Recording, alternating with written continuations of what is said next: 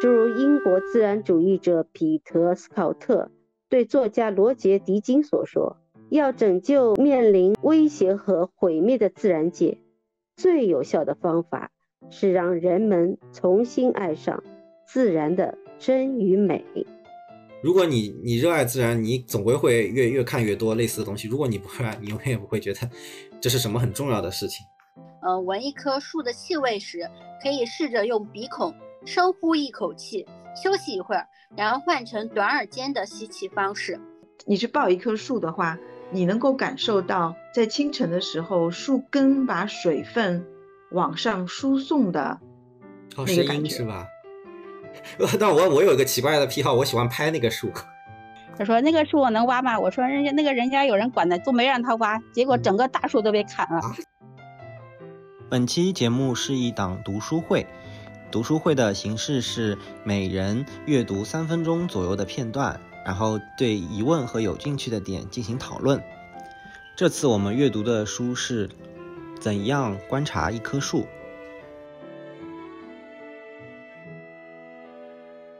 大部分自然现象是我们毕生无法见到的，我们所能看到的自然之美，只是我们愿意欣赏的那一部分，分毫不差。人们只能看到自己关心的事物。亨利·戴维·梭罗，栗果发胀了。八月末的一天，我的丈夫约翰得出了一个寻常的观察结果，可我的反应却一点也不寻常。我欣喜不已，倒不是因为那些栗果发胀，在翘斗下日益胀大，而是因为这表示约翰已经被我传染了观树的习惯。我想，一个人如果总是搬着梯子去观察树上的花，或者用圆圈来。标示正在发育的果实，而你要是对这件事毫无兴趣，一定无法与之共处。事实上，约翰一向热衷于观察树木。经过这几年和我一起细致观察之后，我们的感悟力都得到了提升。这种观树与一般的观察不同，不是简单的一瞥，或是叫出它们的名字，然后把它们归为观察对象之一，例如春季何时生叶，秋季何时变色等，而是当你注意到。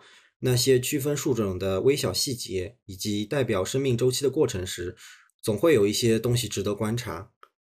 正如中国人不是简单的把一年分成四个季节，而是划分为二十四个节气，其中包括分别为期两周的惊蛰、谷雨、白露、霜降等。一个训练有素的树木观察者知道一年有几十个季节，而其中一个可以称为立果杖。啊，这里立果就讲到。嗯，我前段时间也收集了，就是橡树的果实。我也很希望，如果能收集到那些橡树的果实，也能发芽吧。不只是说美国啊，那些有松鼠，或者是北方地区有立果，像我们从南到北中国这个翘斗类的，嗯，橡树果实也是非常多的，一些植物园都会有。其实也可以试着收集一下。如果有兴趣的话，我会有一些橡果的话，我可以放在农园，大家如果想种种看的话，也可以。逐渐成熟的栗果，舒展的水青刚叶片，葡萄树冒出的花絮，观察这些树木的细小细节的收获，促使我和摄影师罗伯特·杜埃林来写这本书。在之前的一个项目里，我和鲍勃跨越两万英里，花了四年的时间来描述和展示我们所在的弗吉尼亚州最美的树木。我们主要关注这片土地上的树木和它们的美。鲍勃从工程转行从事摄影，对事物的运作原理有着浓厚的兴趣。他开始留意我们所见的各种树木的组成部分，并很快开始收集各种树枝、花果、果实和包芽，在工作室里进行观察和拍摄。他认为拿起相机，你才能真正看清事物。后来，他发现了一些小现象，进一步激发了他对树木自身。运转和生长方式的兴趣。为了捕捉这些小现象，他掌握了一种新的摄影形式。利用为显微工作开发的软件，鲍勃可以将一个物体以不同焦点拍摄的八至四十五张图片拼接起来，形成超乎想象的锐利图像。同时，受到植物手绘的启发，他在拍摄时使用白色背景，使得主体更为突出。细节更为明显，然后后面就是一张图片，然后可以看到一个嗯橡果它发芽了。之前小桃好像就是收集的橡果也有发芽的，然后就跟这个长得一样。嗯，我是本来还想再收一点橡果，我看到重庆有一家人家能有橡果，然后我问他，他跟我说橡果已经发芽了，寄不了。其实橡果可能秋季天气不是很冷的时候，它很多时候已经发芽了。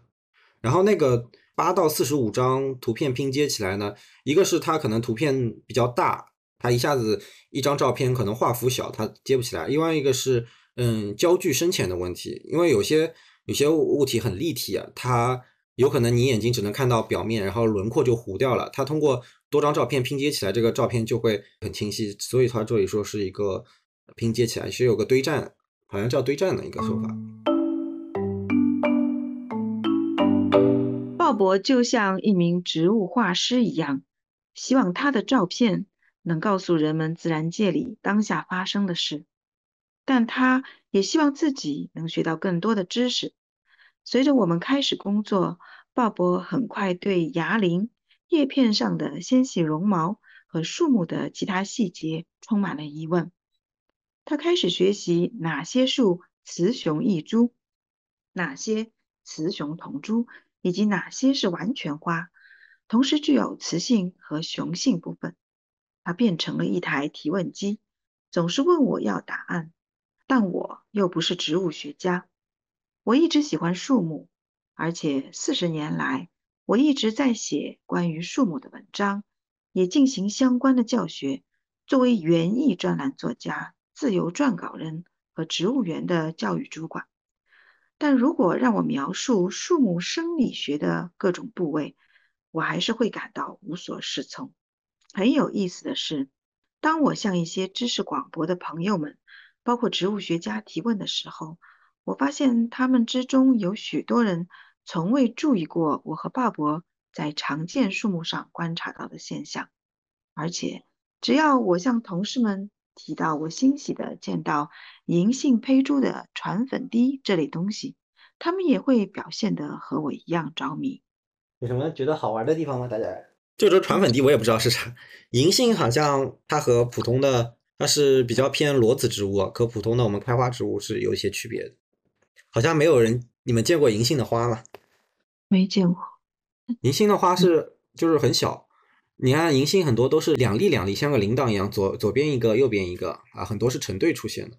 它那个花就很小，它只有那个嗯没有花瓣。那裸子植物基本上就没有花瓣，就很小，就是有两个接收呃花粉的一个柱头。大概大概是叶传粉滴，应该是它嗯它那个有有一个液态的东西能粘住那个花粉，随风飘散的那个花粉。我们以后可以可以观察一下银杏银杏的那个。它也是银杏分雌雄嘛，它是分雌树和雄树。我是看以前去那个南湖，嘉兴南湖不是，呃，那边开那个开会的时候嘛，嗯，红船那个地方，它有一座岛嘛，那个岛上就是有两棵银杏树，但是它从来不结果，是是因为是它一对兄弟树，就是纯是雄性的，它就不会结果。以后可以观察一下。嗯，接下来谁可以？哦，我可以。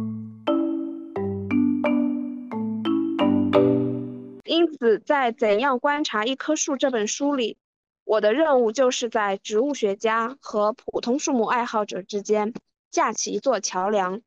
我们虽然对植物命名法不感冒，但我们对观察和了解树木抱有极大的兴趣。所以，我和 Bob 不再像我们第一次合作那样，不远千里去看那些奇特的树木。这次，我们决定关注普通树木的非凡特征。我们不再四处奔波，除非穿越草坪，互相约见这样的活动也算奔波。但我们所见的一切同样令我们惊叹。事实上，相比寻找值得拍摄和描述的物体，更大的问题是要限制和协调我们的视野。有一天，我和 Bob 谈到我们在密切观察眼前发生的一切时遇到的一些出乎意料的困难。他承认。后院里的变化太快了，我完全跟不上。我们互相发过许多紧急邮件。茶木开花了，提醒对方关注一些值得注意的现象。但我们很快认识到，虽然我们同住弗吉尼亚州，我们观察到的开花时间却相差很久，更不要说出叶和落叶了。据说春天在美国的进度是平均每天北上约十五英里，每天攀高约一百英尺，因此我们习惯了等待，有时需要等上两周才能见到相同的现象。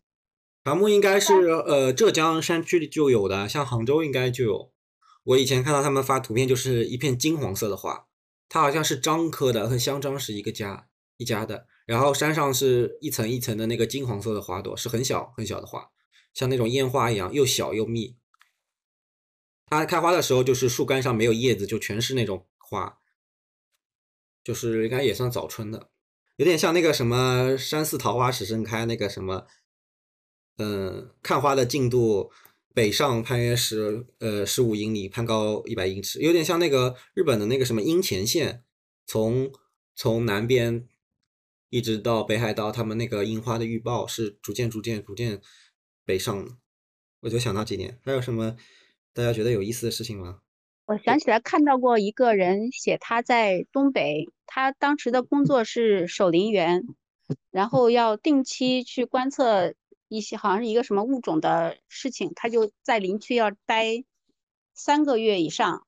然后他就说，在冬天来的时候，每过一段时间，他要把他的那个就是住的地方，他他住的地方是在。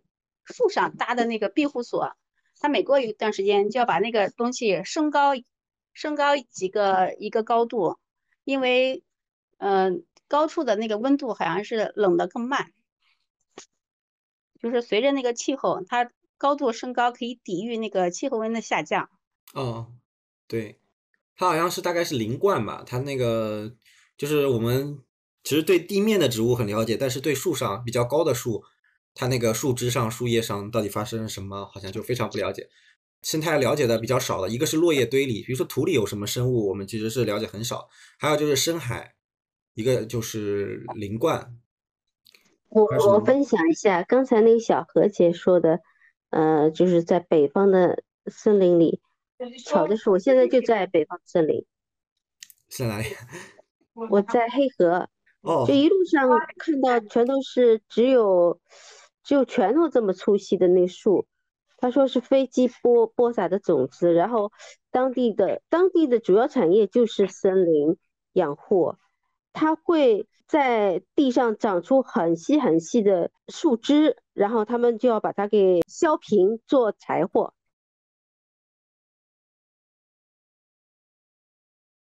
我和鲍勃展示和描述了许多我们在密切观察树木的两年里看到的现象。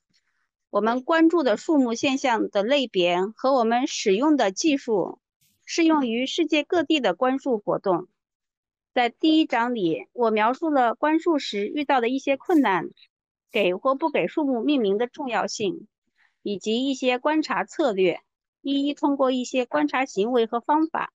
帮助你看到更多东西。在第二章里，我详细探讨了树木的各种特征，如叶、花、球花、果实、包芽、叶痕、树皮和树枝结构等。因为熟悉了它们，就能预告你将观察到的现象，让你发现需要寻找的目标。在第三章里，我描述了我自己的发现之旅。我花了许多时间。仔细观察十种树木，并且近距离目睹了它们的季节性变化和各自不同的行为。我们选择深入描绘的十种树木分别是大叶水青冈、一球悬铃木、黑胡桃、北美圆柏、银杏、红花漆、荷花玉兰、北美鹅掌楸、美国白栎和北美乔松。选出这十种树木并非易事，像其他树木爱好者一样，我和 Bob 各自都有自己最喜欢的树木，并且试图说服对方让其入选。我们只能选择我和 Bob 都能在自己的院子里或附近其他地方仔细观察的树木，这样我们就只能在弗吉尼亚州中部生长的树木中做选择。但这并并并不代表这是一个不充分的样本。因为我们所在的这个地区树木种类异常丰富，我们选择树木的标准包括树木的分布范围，我们希望地域范围越广越好；树木的普遍性，我们倾向于常见树木而非不常见树木，以及这种树如何以一种鲜明的方式展现出我们之前提到的包芽、树皮、花朵和潜伏芽等特征。啊，我问个问题，嗯，就是这里说的树木分布的范围和树木的普遍性，我感觉第一次第一个感觉好像有点类似嘛，就是分布范围，嗯，分布范围很广，不是就具有普遍性吗？对，就是像美国就耐寒嘛，它纬度高低嘛，它可能是弗吉尼亚州有点偏偏南吧，偏美国南部，它可能挑一些不是，嗯，他们美国北部也能看到的树，它它的这个读者可能就是，嗯，能够按据按照他的那个说法去观测到呃类似的树嘛，容易观观察到。但是嗯，有些树可能中国没有，但是北北美和呃亚洲本来是连接在一起的嘛，现在白令海峡那边是是以前是一个路桥嘛，就是很多树都是很类似的，比如说胡桃，中国有核桃嘛，呃一球嗯悬铃木，上海就是那个二球悬铃木，就是那个呃法国梧桐，呃银杏中国也有，红花楔，呃中国有引进，嗯、美国叫美国红枫，有个杂交种，荷花玉兰就是我们说的广玉兰，上海行道树是非常非常多的，北美鹅掌楸，嗯，中国有引进，嗯，北美鹅掌楸或者是杂交鹅掌楸，就是马挂木，它的叶子像一个小衣服一样，它的花像郁金香一样，又叫郁金香树。我觉得比较有意思点就是，嗯，冬天也能看到那个芽苞啊，还有是潜伏芽之类的。如果说在上海一些广泛性的话，觉得，嗯，有一些哪些，嗯嗯，大家认识的日常的树木啊，或者是觉得大家都容易见到的广泛性的那些树木吗？哎，你刚才说那个一球悬铃木，就是我们普遍看得到的那个，呃，中国的是二球悬铃木，是一球悬铃木和三球悬铃木的杂交，它一杂交是变成二球悬铃木，就是美国悬铃木和三球悬铃木是哪里啊？好像是在伊朗的，哦，是一个杂交种，就是上海的那个行道树二球，嗯，二球它是二球悬铃，你可以看看那个呃那个树上啊挂的那个毛球球，它是几个长在一起的？两个经常是两个长在一起的。然后一球悬铃木中国也有，在哪里呢？在迪士尼，因为迪士尼是美国的那个企业嘛，它引进了很多美国的树种，就是一球悬铃木。你会看到那个树干斑斑驳驳的，它修的会比较比较矮，在嗯迪士尼刚刚进门的那个地方就有了一球悬铃木。，OK，那如果一球和二球杂交会会会长出来啥？这个我就不知道了，可能还是嗯 一半一半或者怎么1.5地，可以试试看做实验嘛。他们可能杂交出不带毛球的也有可能啊。现在他们园林工作者最喜欢，哎，万一杂交出不怎么长毛球的，不就是呃对一些敏感的、过敏的人，他们就会好一点。就就就这点就能看到亚洲和呃北美这边的那个植物会很相近嘛。你看，又有一球又有三球，还能杂交出二球，就是连续有点连续分布的那种感觉。嗯，陕西话里面二球是骂人的，嗯，所以我每次听到这个树种都会很想笑。嗯，我们是不是普适性是不是要挑一些上海常见的树，大家呃观察或者认识一下，不认识也行嘛，以后拍张照总归会慢慢的会认识的。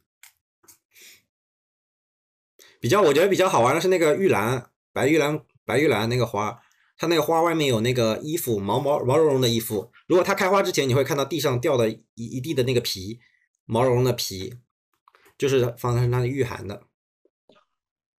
对，前一阵子我们小区里白玉兰它剪枝，嗯然后剪下来枝条就有点像银柳，哎，对，就它那个很小很小的那种毛茸茸的，对我我我我就要了几枝，然后回来像插花瓶。今天我发现它有就是有长大，然后把那个毛毛的那个衣服剥落，就是推到旁边去了，里面又长出一个绿的，嗯，还是小的，嗯。我们也会考虑到树木的魅力。荷花玉兰作为一种仅分布于美国东南部的树种，本来绝无可能入选，但它实在是这世上最有魅力的树木之一。曾经有个搞笑的人说过，女人无法诱惑一个被玉兰吸引的男人，而鲍勃正是一个被荷花玉兰俘获的男人。我们两人或其中一人对某种树木的热爱，也是我们考虑的因素之一。因为如果对一种树毫无好感。虽然就树木来说，熟悉之后总会产生好感，而且我仔细观察过的树总会成为我喜爱的树，就很难动笔去描写，或者花时间去拍摄。除了重点介绍的十种树木之外，这本书还讨论和展示了许多其他分布广泛的树木，其中包括大花四照花、欧洲七叶树、黄金树、橙桑、橙桑。加拿大紫荆、北美柿和北美枫香，细致观察这些树会有很多收获。如果你附近刚好有这些树，不妨凑近看一看。特别是北美枫香，如果你经常仔细观察它的苞芽、花朵和果实，好好欣赏它色彩千变万化的树叶，它就会从杂树摇身一变成为自然的奇迹。在《怎样观察一棵树》这本书里，我们希望传达的信息是：观树可以像观鸟一样激动人心，可能更胜。如果你喜欢的野生生物是树木的话，而且通过细致的观察，人们会更深切地认识到树木是有生命、会呼吸的生物体，与无生命的物体是截然不同的。打个比方。只要你仔细观察这本书中的照片，捕捉到的那些绒毛、叶脉、气孔和其他栩栩如生的树木特征，你就会以一种全新的眼光去看待树木。这里有一张图，是刚刚萌发的大叶水青冈嫩叶，脱去了保护性的芽鳞，卷曲着，短暂的保留着果在。包芽中留下的折痕，我感觉这张图片就很有意思，好像一只手这样要要摊开，这样要展开的那种感觉。它好像本来就是一个小拳头，有点像那个蕨，好像蕨本来是一个呃弯曲的一个螺旋形状，慢慢展开。我觉得像鸭掌，像鸭掌是吧？嗯，然后我还想问，就前面提到的那几什么大花四照花、欧洲七叶树、黄金树。就这几种树都是什么树？感觉好像都没见过。上海有吗？嗯，大花四照花有。嗯，它为什么叫四照花？因为它的那个花，嗯，我说花瓣双引号就是四片花瓣。但是呢，那个花瓣其实是它的苞片，就是它保护花瓣的那个部分，它呃反客为主了，苞片变成了花瓣的样子，是嗯白色的。或者是偏红色的，我到时候可以发照片。欧洲七叶树，上海也有，在复兴公园有一棵百年古树，它的叶子像枫叶一样，七片小叶子，大大致啊是七片小叶子组组成一片大叶子，然后它能结的那个果实像栗子一样，一个一个圆圆的那个果实，然后裂开里面像有个栗子一样的硬硬的，呃，英文好像是叫玛丽 （horse chestnut）。它是一种有毒的果实，很多留学生或者是不知道的人去欧洲或者是呃美洲，他们引引进了这种树以后去吃它就会中毒。但是这种树也有一定的药效，但你不能就不能直接吃。很多树都是这样，有毒的，但是可能有药效，但你不能直接吃它。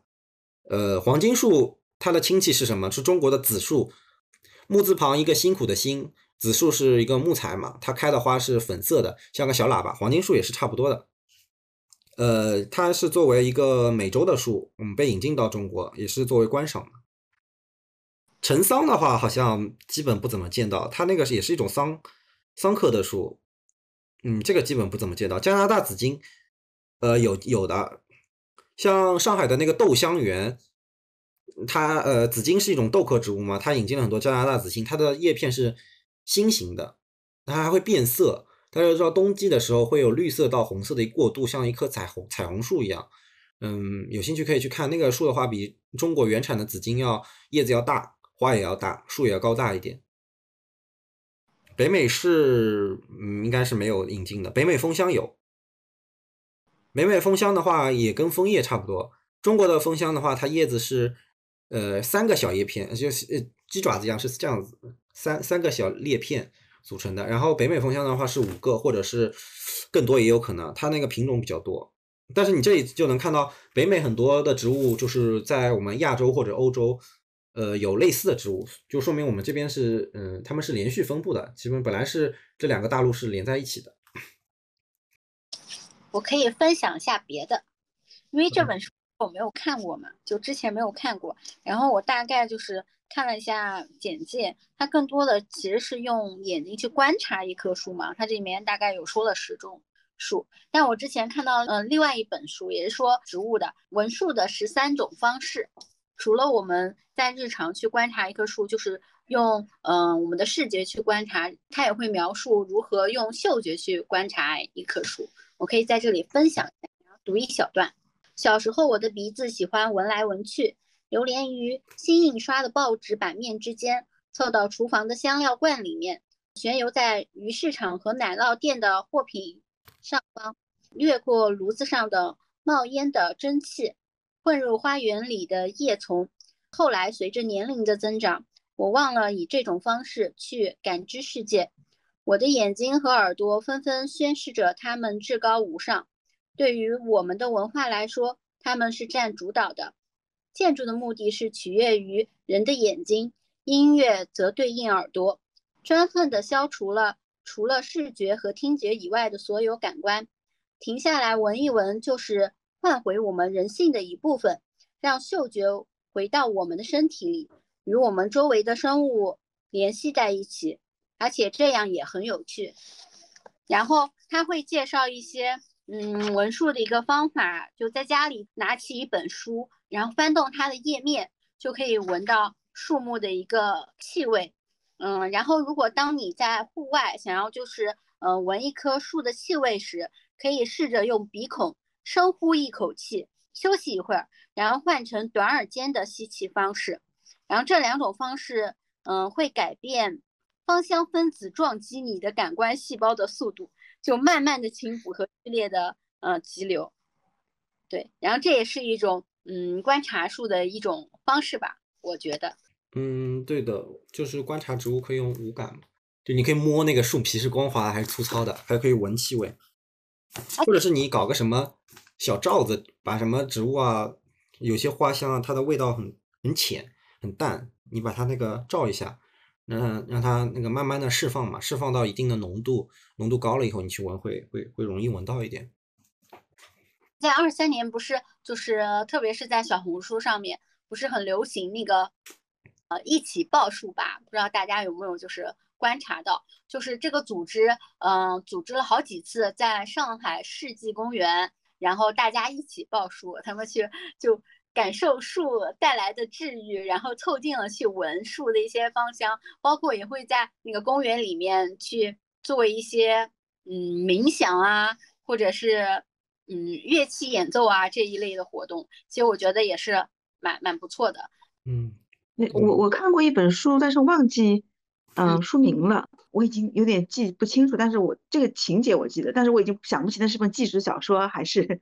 还是一本真的讲讲讲那个树的树，就是你去抱一棵树的话，你能够感受到在清晨的时候，树根把水分往上输送的那个感觉，是吧？声音好像是可以。但我我有一个奇怪的癖好，我喜欢拍那个树，因为有一些 树很硬嘛，拍它嘣嘣嘣，像拍钢铁一样，它有那种很清脆的声音。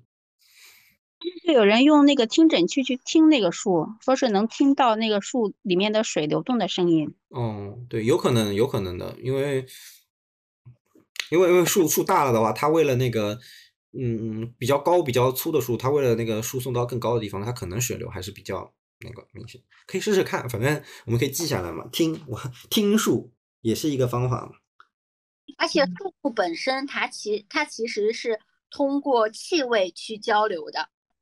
哦，对，好像听说过什么？如果有一棵虫，呃，一个一棵树被虫子咬了以后，它会释放出那个气味，然后告诉周边的树有虫子来了，你你们快点把自己变得难吃一点，变得苦一点，变得辣一点，然后别的虫子就就可以 就抵御一些，防御一下。对我来说，细致观察树木的最大收获。是学会如何欣赏树木的生命力，因为树木比较高大，而且纹丝不动，因此人们会觉得像在看纪念碑一样，震撼但缺乏生气。我们看重树木缓慢而不屈的生长，把它们当作坚韧而耐力的象征。但缓慢渐进的生长几乎无法观察，因此也就难以感受树木的生命本质。不过也有例外，比如当你看到迅速膨大的包芽、花朵、果实和其他比树干生长速度快的部位时，这儿活动了。当我注意到树木这些确凿的生命迹象时，我不止一次想要惊呼。鲍勃在遇到注入静静舒展的嫩叶、具有防护作用的绒毛、运送物质的叶脉，或者是粘稠的分泌物等一些令人吃惊的证据时，则经常用到恐怖电影《异形》中的台词：“这是活的。”接下来一张图片。这个多事的美北美枫香果球，不要把它想成是一个讨厌的小东西，而是一个构造精巧的巨花果。这个多次装置的每一个小室里都有两枚小小的有翅种子。细致观察树木还有其他收获，比如这种观察让我们认识到树木机体运转的方式。我总是尽可能的描述鲍勃展现出的这些微小事物的功能。看到树木用数百万年进化出的特征，也是一一大乐事。我们在赞颂树木时，总是提到树木对人类的作用、各种益处啊、价值，但生态作用，我还是希望能定期细致的观察它们。只为感受它们无与伦比的构造。每当我想到，偶尔也能看到一片皱缩的水青冈叶子如何从包芽里伸出来，一朵黄金树的花如何引导传粉的昆虫来吸食花蜜，一枚悬铃木的叶柄如何保护下方的包芽，我都要惊叹于它的神机妙算。并且希望观察到更多这类现象。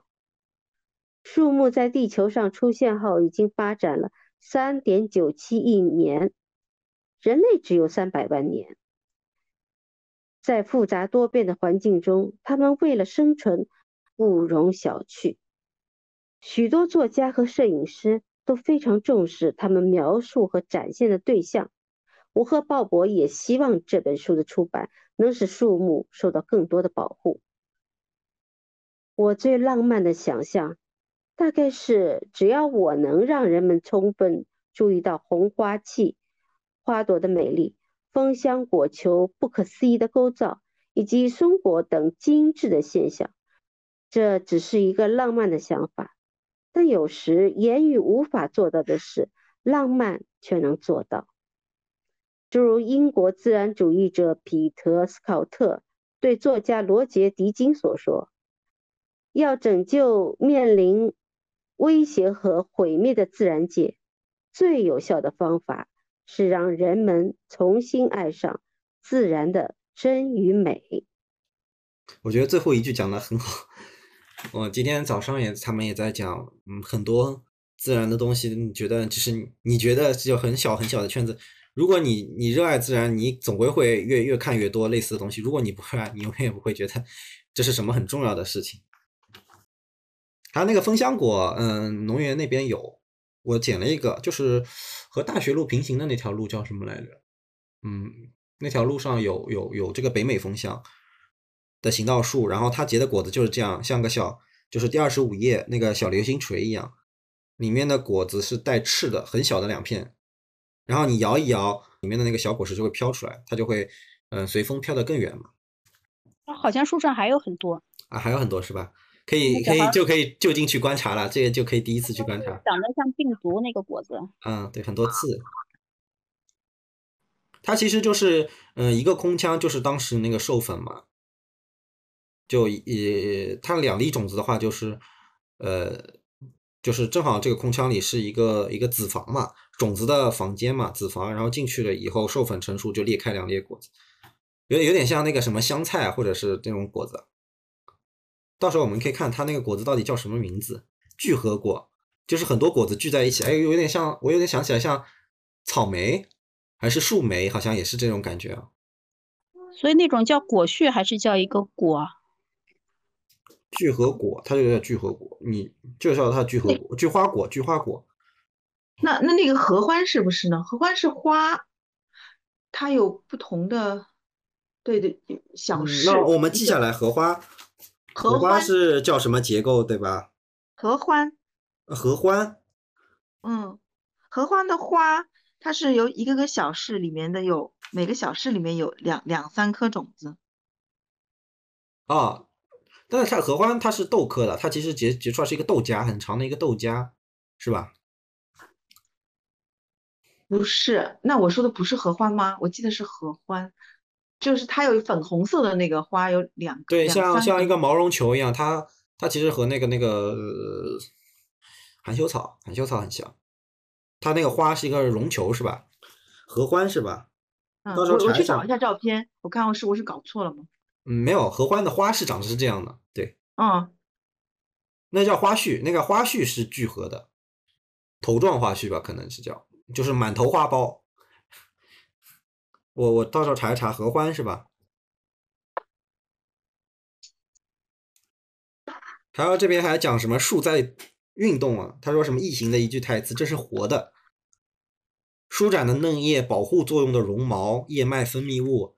我就想到那个桃胶啊，那个桃树，桃树那个，嗯，特别是下雨的梅雨季节，它如果有破损的伤口，或者是树枝断过，断过一截，它就是有一个开放性的伤口嘛，那那个地方就会出桃胶，我就很喜欢去扒拉那个桃胶，哎，好像桃胶还卖的挺贵的，去捡那个桃胶，它的分泌物，嗯，琥珀好像也是这样嘛，松枝这种树枝类的，它是防御性质，它是有点像结痂的感觉。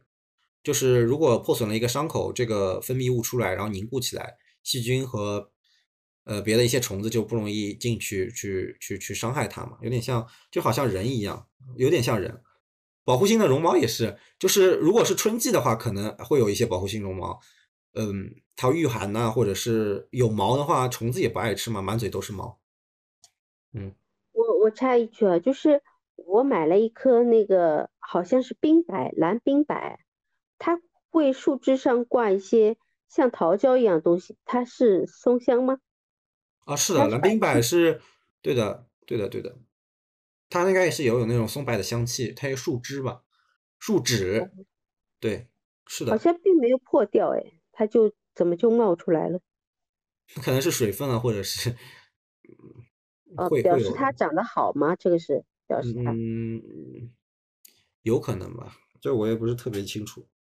哦，可能是它新陈代谢比较旺盛的时候，水分充足啊，比较嗯光合作用比较活跃啊，它可能这个树枝就就冒出来，也有可能。我们可以观察观察农园的树。啊，对，农园，我想的话，树是其实很多的，我我就随便介绍一下，槐槐花每年会被采吧，采槐花，那个就是那个游戏场那边吧。哦，种了好几好几棵了。他们五哥说种的，它长得太快太大了，是吧？槐花，刺槐，它有刺，你们想想刺在哪里？可以也可以观察一下，它它的那个刺在哪里？它叫刺槐，也是洋槐。它的花有人去采花吗？好像有人采花，然后把那个花呃那个树枝都给搞断掉了，不是觉得不太好。